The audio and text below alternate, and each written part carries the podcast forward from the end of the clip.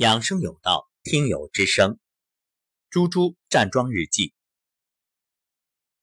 二零一九年十月十日早晨的七点零八分，猪猪发来信息：“老师早上好，四点五十闹铃响，揉腹起床去卫生间，舌苔黄，自我检讨。这几天每天中午都是应酬。”虽然也让自己七分饱，但还是抵不过辛辣刺激、油腻腻，加上晚上熬夜，确实有点作。想要知行合一，得需要超强的自律。今天站中级桩，胸口一直觉得堵，没有哈欠，也没有眼泪。今天是第一次，一直提醒自己大脑放空，大脑一直对抗，演了一场又一场的电影。第六关六字真言增加到十六组，其后蹲下抱膝。心才被安放好，直到最后拍打完毕，打了几个嗝，胸口觉得那股气被排出，特别喜欢搓热双手捂眼睛，好舒服。感谢老师润物细无声的陪伴。十月十一号晚上九点半，一进屋，老妈一句“大忙人回来了”，吓得不敢喘大气，赶紧报告这几天的行踪，然后给老妈说。我站桩了哈，你一起吧。没想到老妈爽快的答应。原来老妈这几天可是做了三好学生，早上五点醒来揉腹，然后站桩，每次都是站完就去卫生间，就像我预言的那样，终于在正确的时间排便了，为老妈开心。刚刚和老妈站初级桩，最开始老妈仍然眉头紧锁，我走过去，用大拇指把老妈的眉间推开，嘴角往上提。老妈扑哧就笑了，明显看到老妈的脸色很好，粉粉的有光泽。老妈还说啊，以前洗头时总是大把掉头发，刚刚洗头至少少掉了一半呢。这几天站桩最享受的就是搓热双手捂眼睛、搓大椎和最后的仙鹤点水。想起以前每次做完全身按摩的感觉，疼但轻松。拍打腋窝出了很多红纱。站完结束，惯例打嗝，舒服极了。感谢亲爱的老师，有您太好了。妈妈学到正确的调理身体的方法，还可以让我避免挨批评。十月十二号早上六点十七，老师早上好。四点五十闹铃响，揉腹起床，上卫生间，看舌苔微微黄。从今天开始，晚上要断食了。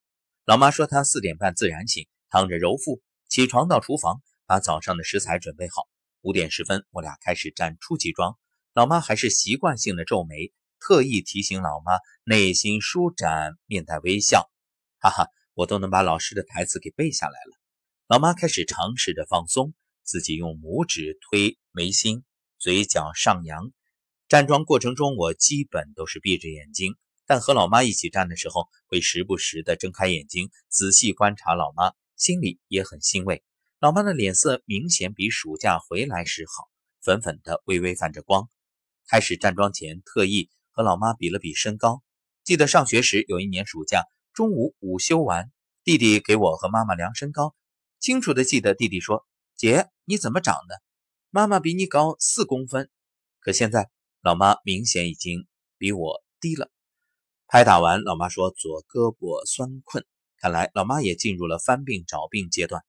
几年前，老妈左边肩周炎严重时，洗头胳膊都抬不到头部。后来配合吃某种营养素以及锻炼，好了。老妈站完桩就去卫生间，好习惯开始慢慢养成，欣喜。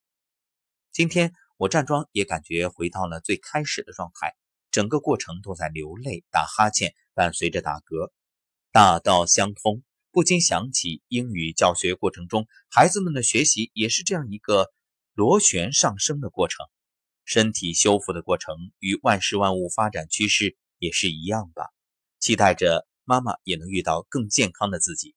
衷心感谢亲爱的老师，有您真好，也会让自己身体力行，像您一样把健康和爱传递给身边更多的人。啊，注意纠错，是眉心舒展，面带微笑。谢谢猪猪如此详细的总结描述，生动形象有趣，有如身临其境。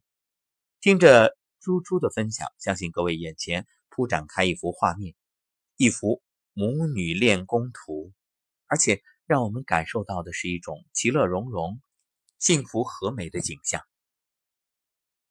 昨天晚上的声音疗愈，像在无锡这次桥梁坍塌中遇难的三位同胞致哀。生命无常，意外和明天，你不知道哪一个先来。所以，听着猪猪的分享，我的内心一种感动。常年在外，亏欠父母太多，我也期待多一点时间回到家里，陪伴爸爸妈妈，也陪他们一起站桩。特别为猪猪母亲的这份内心的敞开感到高兴。看上去只是眉心的舒展，其实它是心门的敞开。是的，今天我们没有太多的点评，就说这一个重点，各位。就关注这一个点，就是眉心舒展、舒展再舒展，让你的心打开。站桩不是形式上的练习，而是身心合一。所以，让自己身体放松，眉心舒展，头脑放空，这样松空静定，越来越好。是的，就是这样一个螺旋上升的过程。所以，如果你目前站桩还没感觉到有什么效果，别着急，那只说明时机未到。慢慢来，一切都会越来越好。